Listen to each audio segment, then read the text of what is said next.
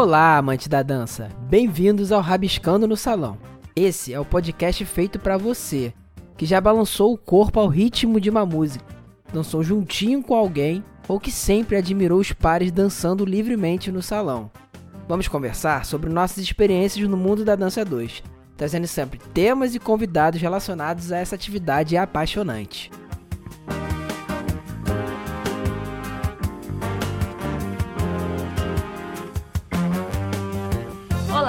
Está começando mais um episódio do nosso Rabiscando do Salão, o podcast mais dançante. E hoje nós iremos falar sobre as mulheres, mais especificamente sobre um evento que aconteceu, foi o Mulheres no Salão. E para esse bate-papo, nós teremos a participação dos nossos apresentadores, nosso mestre João Piccoli. E aí, galera, é hoje, hein? Hoje vamos falar da principal figura na dança, as mulheres. Também temos aqui a presença do Rodolfo. Fala aí, Rodolfo. Fala aí, pessoal. Então vamos lá, vamos conversar um pouco de quem feito, de quem dá todo o charme para dança, as mulheres. E também teremos hoje o prazer de receber uma convidada que foi a idealizadora desse evento Mulheres no Salão, que foi um evento dedicado para elas e daqui a pouco ela vai poder falar melhor sobre isso. Então vamos dar as boas-vindas aqui à professora de dança Adriana Guiar. Olá, queridos. Obrigada pelo convite, João, Rodolfo, Mariana. Muito prazer estar aqui com vocês. A honra é toda nossa. É, mas esse papo não é só para as mulheres, não, que eu tenho certeza que essa nossa conversa de hoje vai agregar a todos que dançam e que gostam e que têm a vontade de começar a dançar também. Então, antes da gente começar o nosso bate-papo, queria lembrar vocês que o Rabiscando no Salão não é feito só pela gente, mas é por vocês também. E para participar é muito simples. Quem quiser enviar alguma crítica ou sugestão, algum assunto para a gente discutir aqui, é só entrar em contato pelo nosso e-mail, que é o rabiscando no salão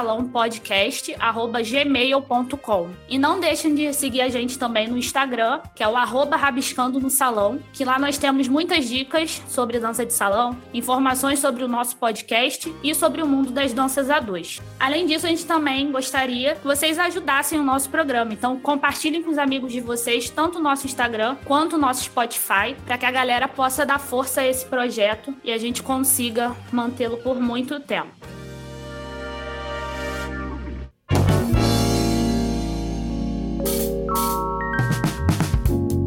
Gente começar aqui o nosso bate-papo, com certeza hoje a gente terá aqui muita força, muita beleza, muita graciosidade e leveza também, que são os principais referências que a gente pensa quando a gente pensa em mulheres no salão. Então hoje a gente vai conversar aqui sobre essa relação da mulher a partir das nossas experiências, tanto as minhas quanto a da Adriana, enquanto profissionais de dança, enquanto dançarinas, seres que amam dançar e principalmente enquanto mulheres. Então, para a gente começar, eu queria que a Adriana começasse falando um pouquinho sobre a relação dela com a dança. Então, Adriana, como é que você começou a dançar? Conta um pouquinho a sua história. Eu comecei a dançar aos 17 anos. Para mim, um pouco tarde, porque eu sempre quis fazer dança desde pequena, né? Mas só consegui realizar esse sonho mesmo aos 17 anos. É, morava na Rocinha na época, ainda, e conheci, né, a dança de salão, na verdade, no primeiro a propaganda, né? Eu não, nunca tinha ouvido falar, sabia, gostava de dança, mas nunca ouvi falar sobre dança de salão, nem o que era, né? A única referência que eu tinha era sobre aquele filme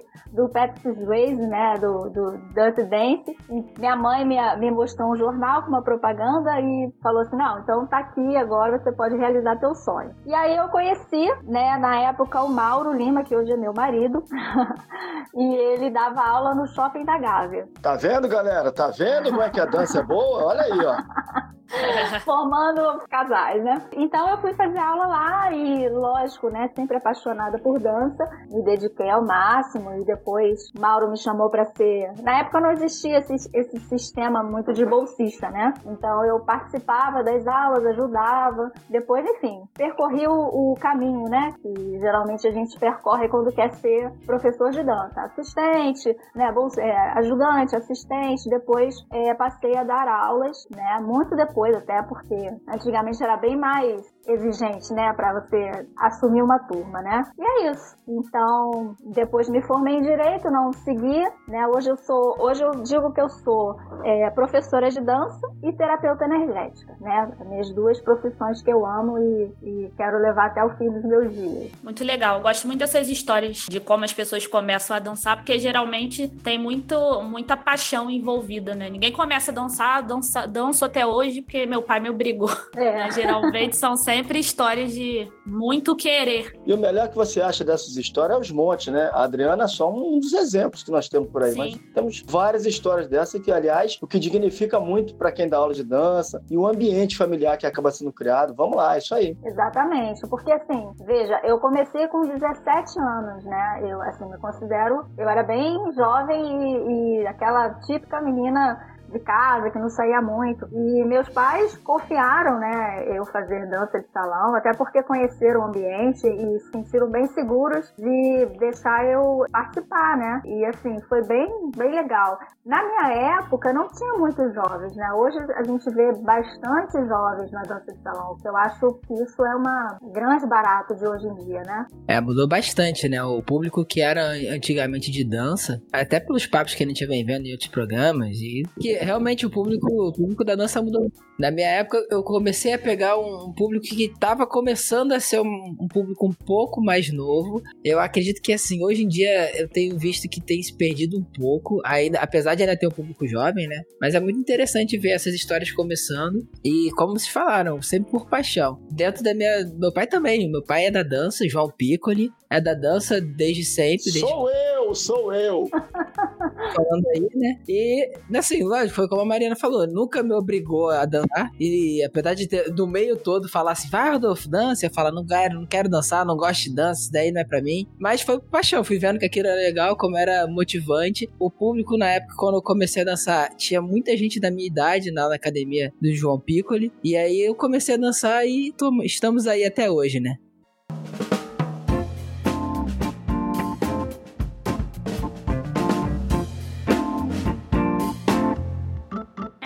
Começando o papo já colocando a questão da mulher nessa coisa de trabalhar com dança, né? Até de dançar mesmo, como a própria Adriana mencionou, tipo, que os pais dela não viram um certo problema porque conheceram o ambiente, né? E o ambiente da dança de salão, de fato, é um ambiente muito acolhedor, muito respeitoso. Tipo, raramente você vê algum problema, assim, muito sério relacionado a esse ambiente da dança de salão, né? A gente sabe que acaba acontecendo, tá presente em todos os lugares, mas o ambiente da dança de salão, de fato, é muito acolhedor. Mas agora, dando continuidade a essa questão da mulher, de onde surgiu, Adriana, essa sua ideia do Mulheres no Salão? Assim, qual foi a motivação que você teve? Muito legal essa tua pergunta, porque, assim, faz eu voltar lá no tempo, sabe? Eu lembro bem o dia que eu cheguei pro Mauro e falei, Mauro, eu tô com uma ideia aqui, não sei se vai dar certo não, mas eu queria fazer um evento meio assim, pra dar uma, uma revolucionada, né, na dança, né, na, lógico, com toda humildade, não querendo ser melhor do que,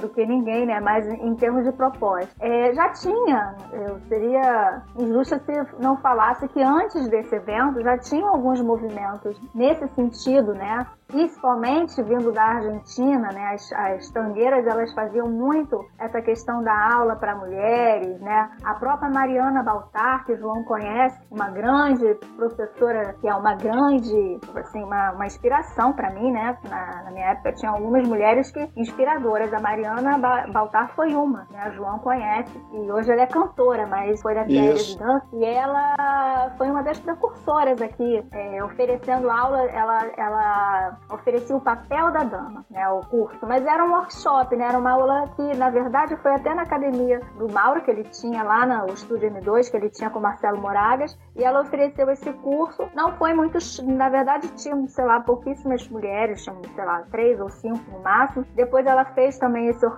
lá no, na antiga Mudanças, né, que era a academia do, do Isnar Manso, depois virou, virou Ciaérea e depois virou é, CCC, né. Então, assim, eu, eu olhava isso e eu falei assim, nossa, por não fazer um evento, uma coisa maior, né? E, assim, o que me incomodava, né? Me incomodavam, na verdade, muitas coisas. É, dentre elas, a proposta do, do evento era valorizar a professora de dança, dar às alunas a, a visão feminina, porque antigamente, é até estranho falar isso no cenário que a gente tem hoje, mas antigamente a aula de dança era muito é, ensinada na, na voz do homem, né? A mulher era muito aquele papel de mostrar o passo, quase não via professoras com direito de fala, né? Numa, numa aula. Não porque o homem oprimia, não era, era porque era normal isso, entendeu? Eu não vejo nunca dessa forma. De certa forma, era a cultura da época. Exatamente. Então, assim, as mulheres também, alunas, por sua vez,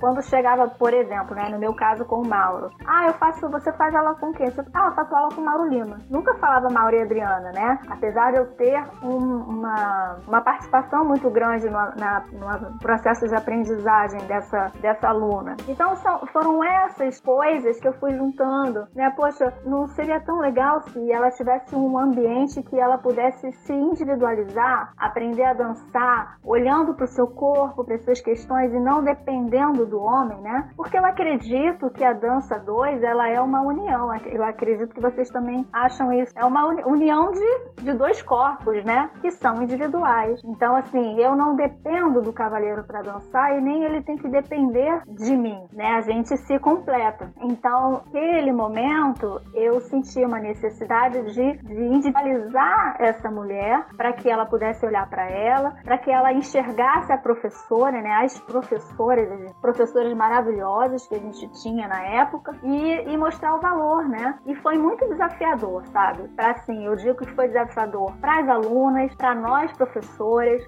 foi um evento que, assim, nos bastidores, a gente se conversava, né? As, as professoras, uma com as outras, uma fazia da outra, e a gente aprendeu muito, sabe? Foi, assim, foi muito enriquecedor. Muito bacana. E eu concordo muito com isso que você falou, dessa coisa da dança ser feita por duas pessoas, né? Isso que a, a, gente acaba escutando uns papos meio tortos assim. Ah, a dama não pensa. Ah, a dama não tem que ficar esperando o que o cavalheiro vai propor. Assim, a gente sabe que não é bem assim, né? Tipo, apesar de. Eu sempre falo isso para as alunas lá da escola. É uma dança que é quase um acordo. Uhum. Né? A dama, ela tá ali, ela entende qual é a técnica daquela dança, que o homem, geralmente, né? Vamos já colocar aqui. O, a pessoa que tá conduzindo propõe os movimentos e a pessoa que está sendo conduzida é, aceita aceita desenvolver aquele movimento que está sendo proposto, mas isso não quer dizer que seja uma imposição, né? Isso. E eu acho legal essa proposta do evento direcionado para as mulheres, porque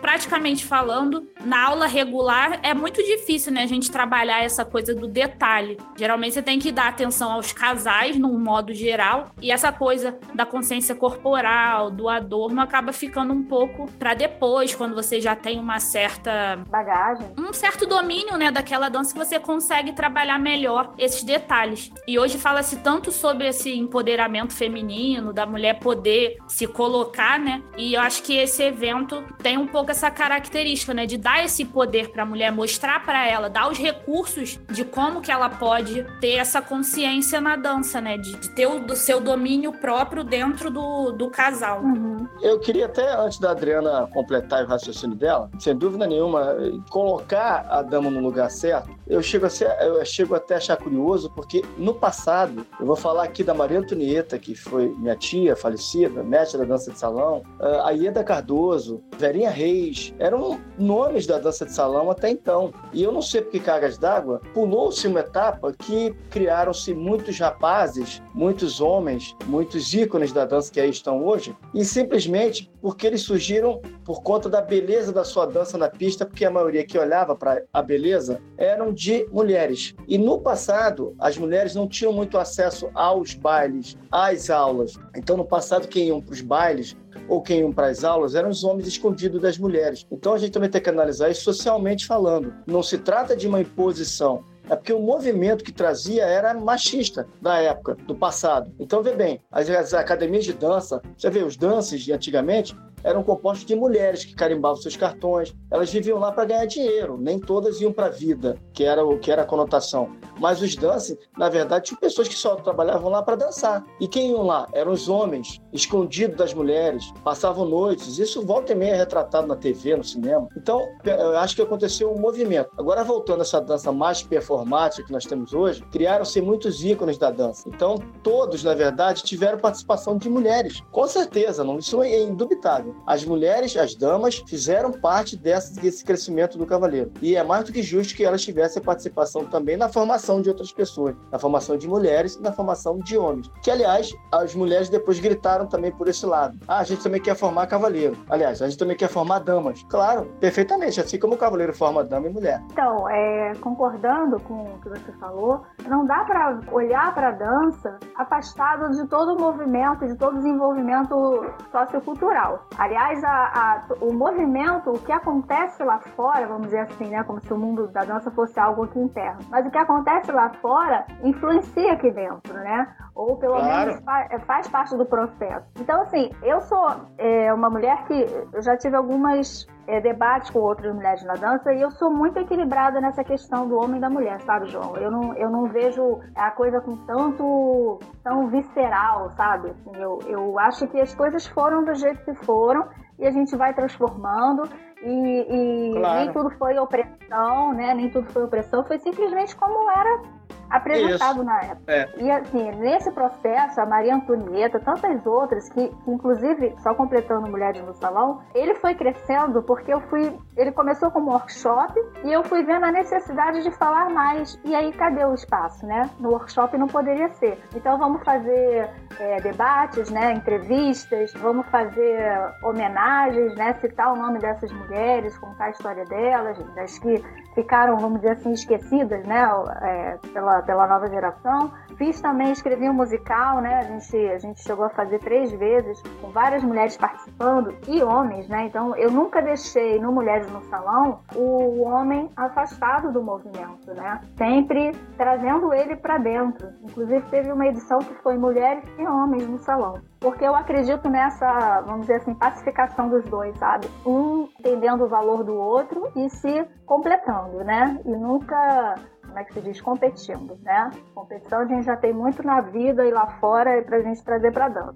Mas é exatamente esse. Né? Quando a gente fala dessas questões na dança, a gente abre várias é, brechas, né, para gente, a gente falar de outras coisas.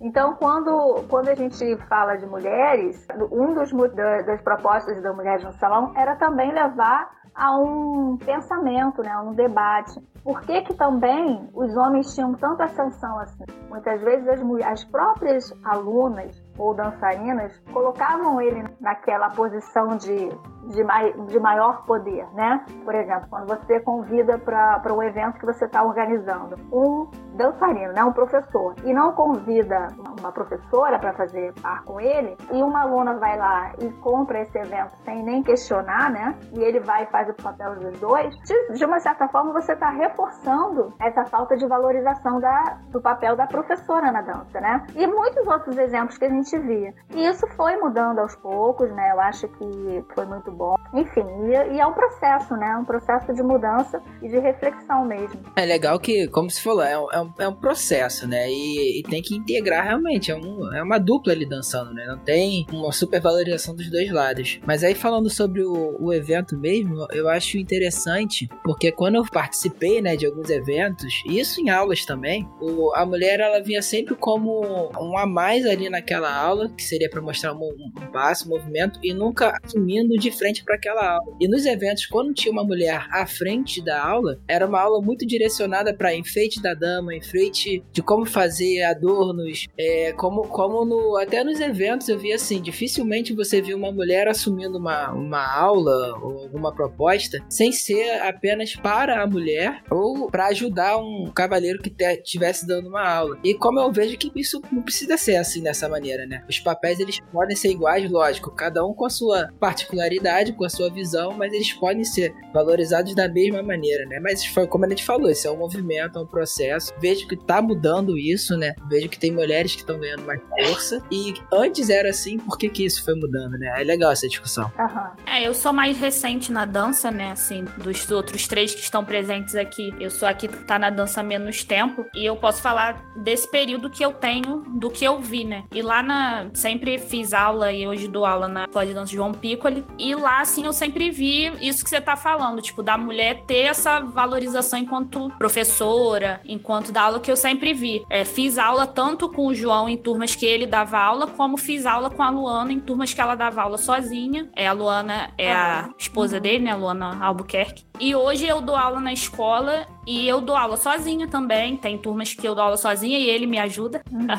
Mas assim, essa. Eu não sei se é confiança, né? Mas esse, esse entendimento de que a mulher tem tanta competência, né, para dar uma aula ensinando os movimentos do cavalheiro e da dama, como o homem tem de mostrar também o movimento da dama e o do cavalheiro. E a partir do momento que você tem duas figuras lá, né? Os dois estão partilhando aquela aula. Não é um, não é acessório para o outro dar aula. Né? Exatamente. Isso é, é um pensamento bem bacana. E do ponto de vista da aluna, eu observei, né, que assim, isso também às vezes está muito enraizado. Tem aluna que, que quer entender, que quer entender o que ela tem que fazer no corpo dela, como uma, um corpo individual, né, que não necessita do outro. Mas tinha aquela aluna que também é muito, ah, eu não quero saber nada, eu quero que o homem me conduza e pronto, sabe? Então assim, é uma é um processo. Assim, hoje hoje é bem mais raro isso, mas quando eu comecei no Mulheres no Salão, foi uma quebra, assim, né? De, de olha,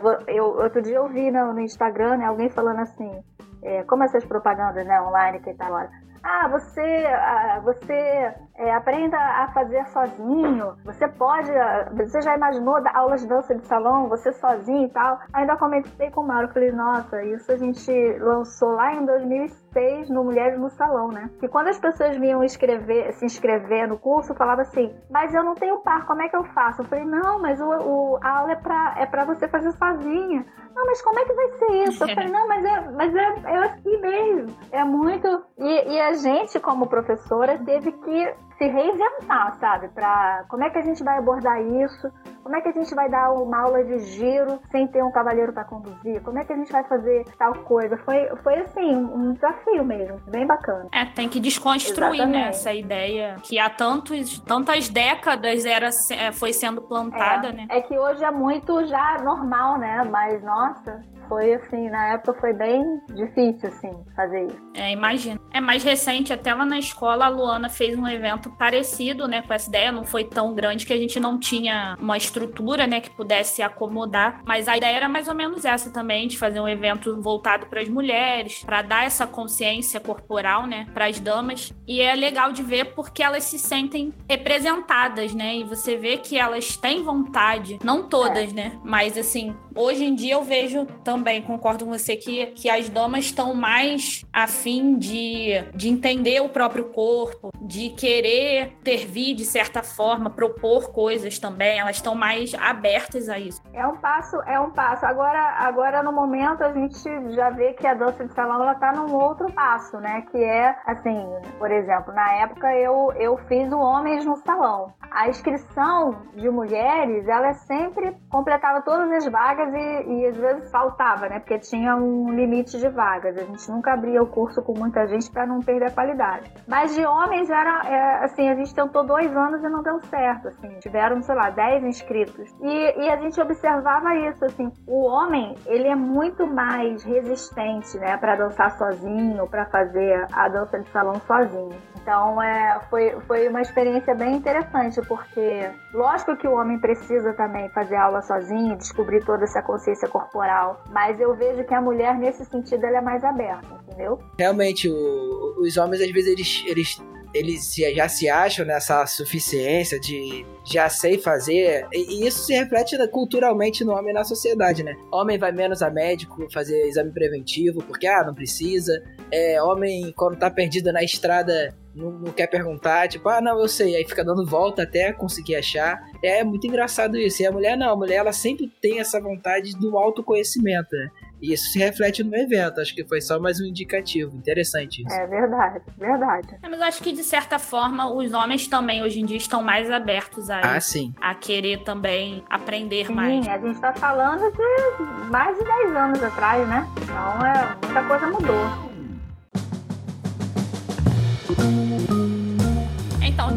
Mudando um pouco o papo, mas aproveitando essa relação do homem com a mulher, é, hoje a gente tem visto muito essa relação, né, de trocar o nome dama e cavalheiro, que por muito tempo fez parte, né, desse contexto de dança de salão. E hoje em dia a gente escuta muito termos condutor e conduzido, né, onde o condutor seria correspondente ao cavalheiro e o conduzido à dama. Mas como hoje a gente tem uma desconstrução, né, dessa, dessa questão do par, de ser sempre um homem uma mulher, a gente tem visto que algumas pessoas têm tratado com esse termo, né, de condutor e conduzido. Eu queria ouvir um pouquinho a opinião de vocês a respeito disso. Ah, então, isso é um tema bem polêmico, né? É, na verdade, é o que está aí na, na mesa, né, para debater. Assim, é, já conversei até com algumas meninas do movimento, tá? Primeiro, assim, como eu, a Adriana pensa, né? Eu sempre tento ser aquela que, que vê os dois lados, né? Às vezes até os, três lados, né? Que em toda, toda a história não tem dois, tem três lados. Então eu tento ver todo o processo, as coisas que envolvem aquela, aquela, aquele tema. Nessa questão de condutor e conduzido, eu entendo que por uma questão de inclusão, da pessoa se sentir representada, né? De representação, representatividade, é importante para algumas pessoas essa, essa mudança de nome. Então eu vejo que tem mulheres que chegam a, a, se sentir um pouco ofendidas ou desvalorizadas se forem chamadas de, de cavalheiro, né? Ah, eu estou fazendo, é, faz o passo de cavalheiro, né? Ela não gostaria de se chamar assim. Eu entendo que para aquela pessoa isso é importante, não ser chamada de cavalheiro, ser chamada de condutor, né? Então você está tirando a questão um pouco da, do gênero, apesar de estar. Tá, é, condutor e conduzido não está dizendo nem se é homem nem se é mulher, né? Simplesmente é uma função e não um arquétipo, né? Mas eu também me preocupo com a questão da dança de salão, que eu acho que o grande barato da dança de salão é a sua tradição, é assim seus costumes, né? Então, sabe, eu vou querer, meu filho tem, meu filho tem 14 anos. Eu me sinto muito mais segura se ele for fazer dança de salão e frequentar um baile do que ele for numa boate, entendeu? Que tem outras formas de se relacionar, de conduta das pessoas, né? E eu acho que a dança de salão, ela é ainda um ambiente de certa segurança, justamente por manter essa tradição, esses costumes, né? Ah, hoje em dia o, é, a mulher não fica mais esperando do cara ir lá chamar ela para dançar, né? Ou levar ela à mesa. Ok, mas a gente ainda vê um certo respeito, é, justamente baseado no conservadorismo. Lógico que tem coisas que a gente tem que mudar. Então eu vejo assim, o, do, do, tradicional, o que não é bom, vamos mudar. O que é, o que é bom, o que é bacana, vamos manter. Porque senão, que vai ser da dança de salão também daqui a uns anos, né? Qual é a sua tradição? De onde ela veio? Por que, que é, os costumes, né? Eles vão se perdendo, né? A gente é de uma época que ia um baile de aniversário de uma academia, de aniversário de dançarina, a gente tinha que se arrumar, sabe? Não ia de calça jeans, tênis, não ia de, de shortinho. Então, assim, são coisas que, lógico, né, pra, pra moçada também, pra garotada chegar na dança, isso também teve que modificar. Mas eu acho que tem que ter um cuidado para também não querer mudar tudo de uma vez só e, e, a gente se perder nesse processo. O arquétipo cavalheiro e dama, ele é muito forte. Ele vem, de, como o João falou, lá dos tempos, né?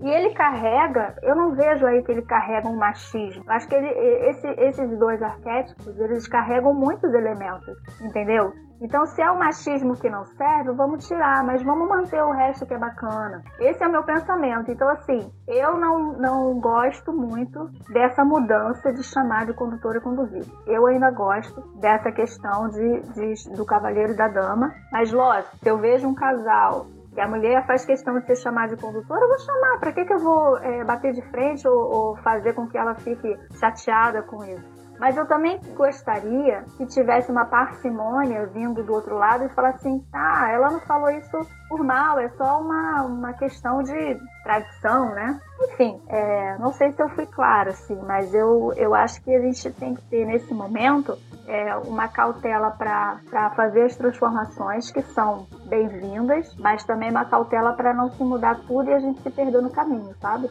É, eu concordo com o que você disse. Eu também, quando tô dando aula, não acabo usando dama e cavalheiro também, talvez até por hábito e por escolha também, mas não é na, nesse lugar de achar o cavalheiro é sempre um homem, a dama é sempre uma mulher. Eu mesma na aula danço diversas vezes como cavalheiro, né? Conduzo as alunas, enfim. Eu acho que isso acabou caindo num lugar de ser o que é correspondente, né? Mas não dizer que é um, um ato machista. Mas eu também não vejo problema em, nesse termo do condutor conduzido para quem se sente representado por ele, né? Porque não realmente não é uma coisa que vai ferir a dança, mas a dança de salão realmente ela é uma dança muito tradicional, né, que tem suas suas características. Eu acho que a questão do par ter uma figura do cavaleiro e a figura da dama faz parte dessa, dessa tradição mesmo, faz parte desse movimento da dança de salão enquanto um movimento social, enquanto manifestação cultural. E qualquer, qualquer desconstrução em cima dessa tradição não deixa de ser uma quebra. Então você está criando uma outra coisa, né? Você está tornando aquela tradição híbrida, você está misturando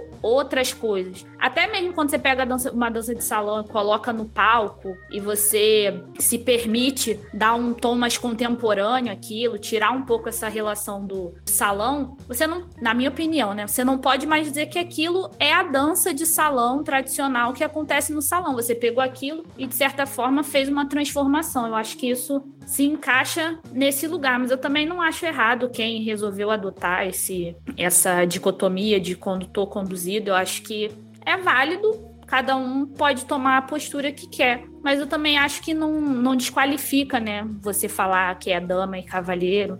É, é porque isso que você falou bem, bem importante, é o que eu sempre falo aqui, é, a dança de salão ela é um movimento né, artístico que sempre teve por, por sua essência ser democrático, né, é um movimento cultural muito forte e, e assim de socialização. Né? Então acho que o grande, assim, a grande importância dela é essa. Né? Você vai fazer, por exemplo, balé. Não, o balé você pode fazer, mas se você quisesse ficar muito, assim, muitos anos no balé, ele começa a te excluir pelo corpo, por isso, né, por, por aptidões físicas, né, o esporte é a mesma coisa. A dança de salão, ela, ela permite que qualquer um aprenda a dançar, né, tanto aquele que tem um corpo é, uhum. propício para dança, como aquele que tem dificuldade, né, ou tem mais idade ou menos idade, enfim. Então, assim, ela comporta muitos nichos. E eu acho que fica uma discussão que, assim, meio inútil às vezes, porque, assim, eu posso trabalhar para um nicho que gosta da tradição, você pode trabalhar para um nicho de terceira idade, o outro vai trabalhar para quem quer dançar no palco, né? O outro vai cuidar mais disso, entendeu? Então, assim, se eu quero, se eu sou mais tradicional e, e, e vou acabar atraindo pessoas que pensam, estou dando um exemplo, não estou dizendo que eu sou, mas é, cada um vai procurar aquilo que, se, que, que mais se afina, né? E que representa. Então não precisa que todos pensem da mesma forma e todos ajam da mesma forma, né? Precisa que todos se respeitem. Então, se eu for num baile e que a, a, um baile de aniversário que tá lá, esporte fino, e eu vou de bermuda, de short, eu não tô sendo, sabe, respeitosa com aquele evento que tá pedindo isso. Mas o, o outro evento que é mais despojado e que cabe, ok, né? A gente vai lá. Ah, mas eu não quero me vestir desse jeito. Então não vai nesse evento, vai no outro. Entendeu? Eu acho que dá pra gente é, ficar num, num grande, nesse grande espaço que a dança de salão habita, de formas diferentes, todo mundo se respeitando. O problema é que eu acho que as pessoas querem pôr essas ideias é, nas outras, então aí começa a ter muita divergência. Eu queria dar a minha humilde opinião antes do Rodolfo falar aí. Com quase 40 anos que eu tenho de dança, é, já vi várias sugestões ou várias, várias reivindicações de toda maneira possível, de toda sorte possível. É, mas, mas o que eu acho nisso tudo é que foi falado algumas coisas bem importantes aí que já resumem tudo isso. Quando você começa a interferir numa uma questão que é cultural, sociocultural, por exemplo, o nome dama e cavaleiro ele não é excepcionalmente da dança de salão. Exatamente. Ele não é excepcional. Ele, ele, ele, ele habita em outras áreas que se chama dança, é, que se chama dama e cavaleiro. Então, assim, acho que é um, é um grupo de pessoas que tem se sente mais à vontade, conforme falou a Adriana, em usar essa terminologia. Eu acho que cada um tem que usar a terminologia que melhor lhe convier. Agora, porque quando o aluno chega, o aluno que ele é novato, ele não conhece nada, ele não sabe quem é fulano, ciclano, beltrano, quem é o melhor professor, a não ser que ele tenha ido pesquisar ou teve alguma informação, mas a primeira vontade dele, eu quero dançar. Viu em algum lugar ou não, sei lá. De alguma maneira foi despertado nele. Procurou uma escola, achou. Chega lá, se o cara vai falar condutor, conduzido, dama e cavaleiro, para ele vai ser novidade. Ele vai avaliar isso daqui a um tempo. Se as pessoas também não ficarem massificando em sua cabeça essa possibilidade. Isso não vai mudar a dança para ele. Eu, João Piccoli, considero essa possibilidade. Mas também não sou contrário a isso. Não sou contrário a quem usa. Eu sou tradicional, dama e cavaleiro. Não vou mudar isso. Isso não vai mudar a minha, a minha, o meu respeito pelas mulheres, o meu, o meu, a minha representatividade que eu acho que a, mulher tem na dança. Quem trabalhou comigo, quem, quem, quem fez parte da minha equipe sempre, ou que já passou pela minha escola, sabe o quanto eu respeito uma dama. Por quê? porque eu fui criado no meio de mulheres. Eu tenho sete mulheres irmãs, sete mulheres, eu tenho seis primas, eu tinha minha mãe minha tia, então a maioria era mulher. E, gente, e, elas pediam muito respeito pela mulher. Então eu achava que dessa medida que eu trouxe até hoje, está de bom tamanho. A gente respeita, a gente não ultrapassa os limites, a gente é educado com as pessoas, a gente brinca quando é preciso. Mas eu acho que às vezes as pessoas também extrapolam o excesso, tanto para não saber brincar, para não saber fazer, quanto para também cobrar uma postura isso é uma entidade social. A gente acaba vivendo isso. Então, acho que pode haver um exagero, mas faz parte do jogo. O jovem ele é assim, o jovem é impetuoso, ele quer mudar, ele quer transformar, faz parte disso. E nós mais velhos estamos aqui para entender isso. Se vai aceitar ou não, isso é uma outra história. Eu já fiz parte desse movimento, faço ainda, porque mesmo eu tendo 55 anos, eu quero às vezes mudar algumas coisas. Mas aí os mais velhos à frente dizem assim, pô, isso aí não é assim, cara. Não pode ser assim. É assim mesmo que funciona. E os que vêm atrás, a mesma coisa. E vão mudar, e vão e vão se adaptar, a sociedade vai se transformar. Só acho que não é uma discussão tão relevante para a sociedade como um todo, é isso que eu quero dizer. Porque a gente sabe das mazelas e dos problemas que toda a sociedade tem. Mas fica aqui só o meu, o meu colóquio, é, porque eu gostei que o nível hoje está aqui bom. Parcimônia foi usada, maravilhosa. Arquétipo, poxa, quanto tempo eu não ouço isso, Adriana? Depois falo que eu sou velho na minha linguagem. Muito obrigado por você ter, você ter colocado de maneira. É? Rabiscando no salão também é dicionário. É, também é cultura. Praticamente o Aurélio no salão. Muito bom.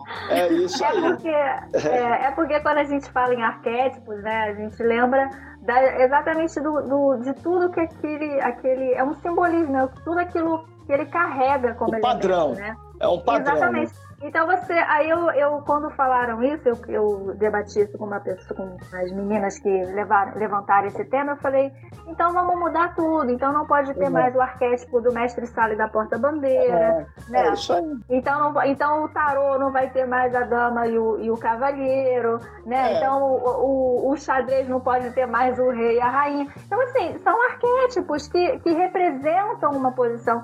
Isso não quer dizer que tem um machismo por trás. Lógico que algumas condutas na dança de salão a gente sabe que tem e elas precisam ser modificadas.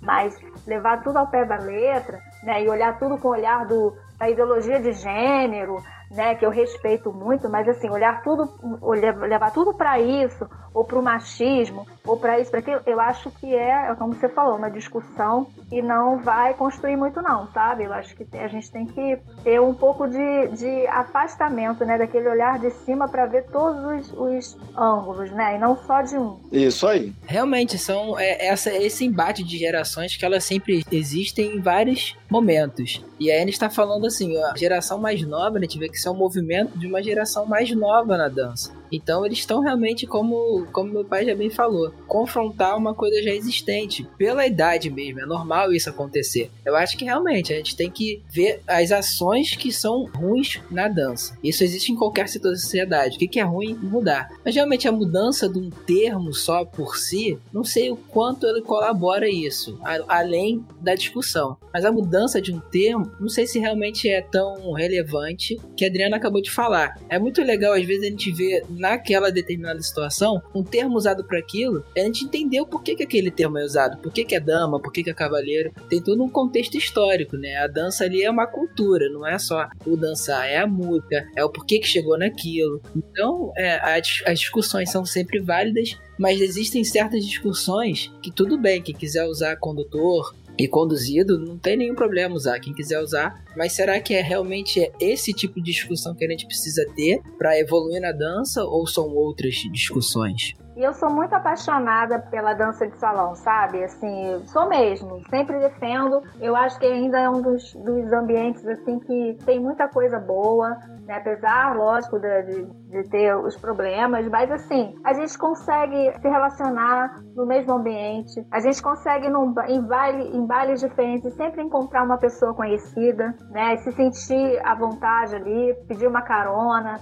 se eu passar mal em algum lugar, eu sei que eu sempre vou ter um rosto amigo para me ajudar. Eu consigo, por exemplo, ser amigo dos meus concorrentes, né? E, e eu tenho certeza que se eu precisar ou, ou um deles precisarem, a gente vai se ajudar. E assim, olha, olha quanta coisa boa que tem na dança de salão. Você consegue, dentro de uma atividade, de uma única prática, você consegue melhorar o corpo, a mente, o espírito, aprender a se relacionar com o outro, aceitar os defeitos do outro, ele aceitar os seus. Tanta coisa que a gente pode colocar aí como benefício para a gente querer desconstruir uma coisa que também faz parte da, da própria cultura e da própria.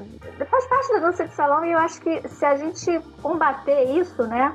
A gente vai acabar se perdendo e vai chegar alguns anos e a gente só vai ter a, dança de salão como uma, uma lembrança, sabe? Assim, ela vai perder totalmente as suas características e eu não sei, assim, eu acho que eu, a gente tem que ter cuidado para não modificar tanto, né? É, eu que estudo memória, né, fazendo um projeto sobre a memória da dança de salão de janeiro, isso que você falou é bem curioso, assim, porque a, pela dança ter a sua tradição, né, ser uma manifestação da cultura, da sociedade, ela tem uma memória, né? E essa memória ela é presente. A memória não, como parece que é uma coisa que é do passado, mas não, você só recorda uma coisa no presente. Então, realmente, se a gente ficar mudando, mudando, mudando, querendo Assim, claro que as coisas têm que ser discutidas, né? Não é aceitar tudo que aconteceu e achar que aquilo vai ser certo a vida toda. Mas é mudar, mas por que que eu tô mudando, né? Se questionar se aquela mudança faz sentido ou não, se realmente é necessário, se não vai agredir a memória daquela cultura, para que a gente possa evoluir, né? E não evoluir num sentido de de sermos melhores, não des, é, desqualificar o que aconteceu e achar que o melhor tá sempre à frente.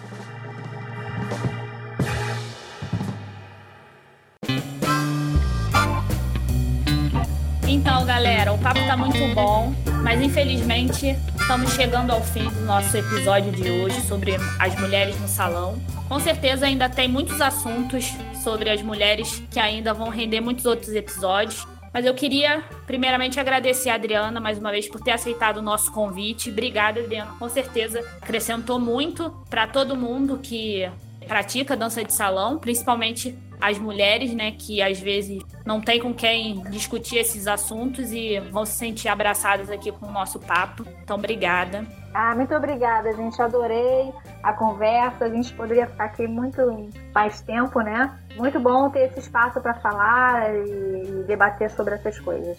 Obrigada, João, Rodolfo, Mariana. Um beijo. Agradecer também aqui os nossos apresentadores. Boa, gente. Muito bom esse papo, né? Bem elucidativo. Eu acho que explica bem o que é a dança 2, o que é a dança de salão, o que é dançar em par não importa aí qual é o sexo, fato isso. Dança de par não importa qual é o sexo, mas a dança de salão tem uma tradição de ser dama e cavaleiro. Qual é o tempo que se vai usar? Isso pouco importa. Importa é a felicidade das pessoas e vamos tocar o barco e vamos que vamos que atrás vem gente. Muito obrigado, Adriana, a galera mais uma vez, a produção, show de bola. Tá ficando uma delícia bater esse papo. É, obrigada, Rodolfo. Rodolfo, aproveita e fala aí pra galera como é que eles podem encontrar a gente nas redes sociais.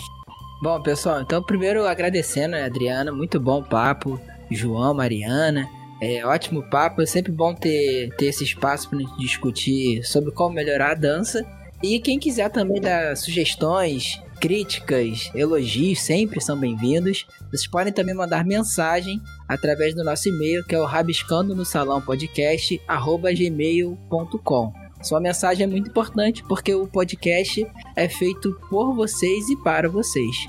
E além disso, sigam a gente também lá no Instagram, que é o arroba Rabiscando no Salão. E aproveita que vocês já estão aí no Spotify. Se você ainda não segue o nosso canal, aperta aí para seguir para vocês terem acesso aos nossos próximos episódios também. Então é isso, galera. Hoje a gente fica por aqui. Até a próxima. Abraço em todos.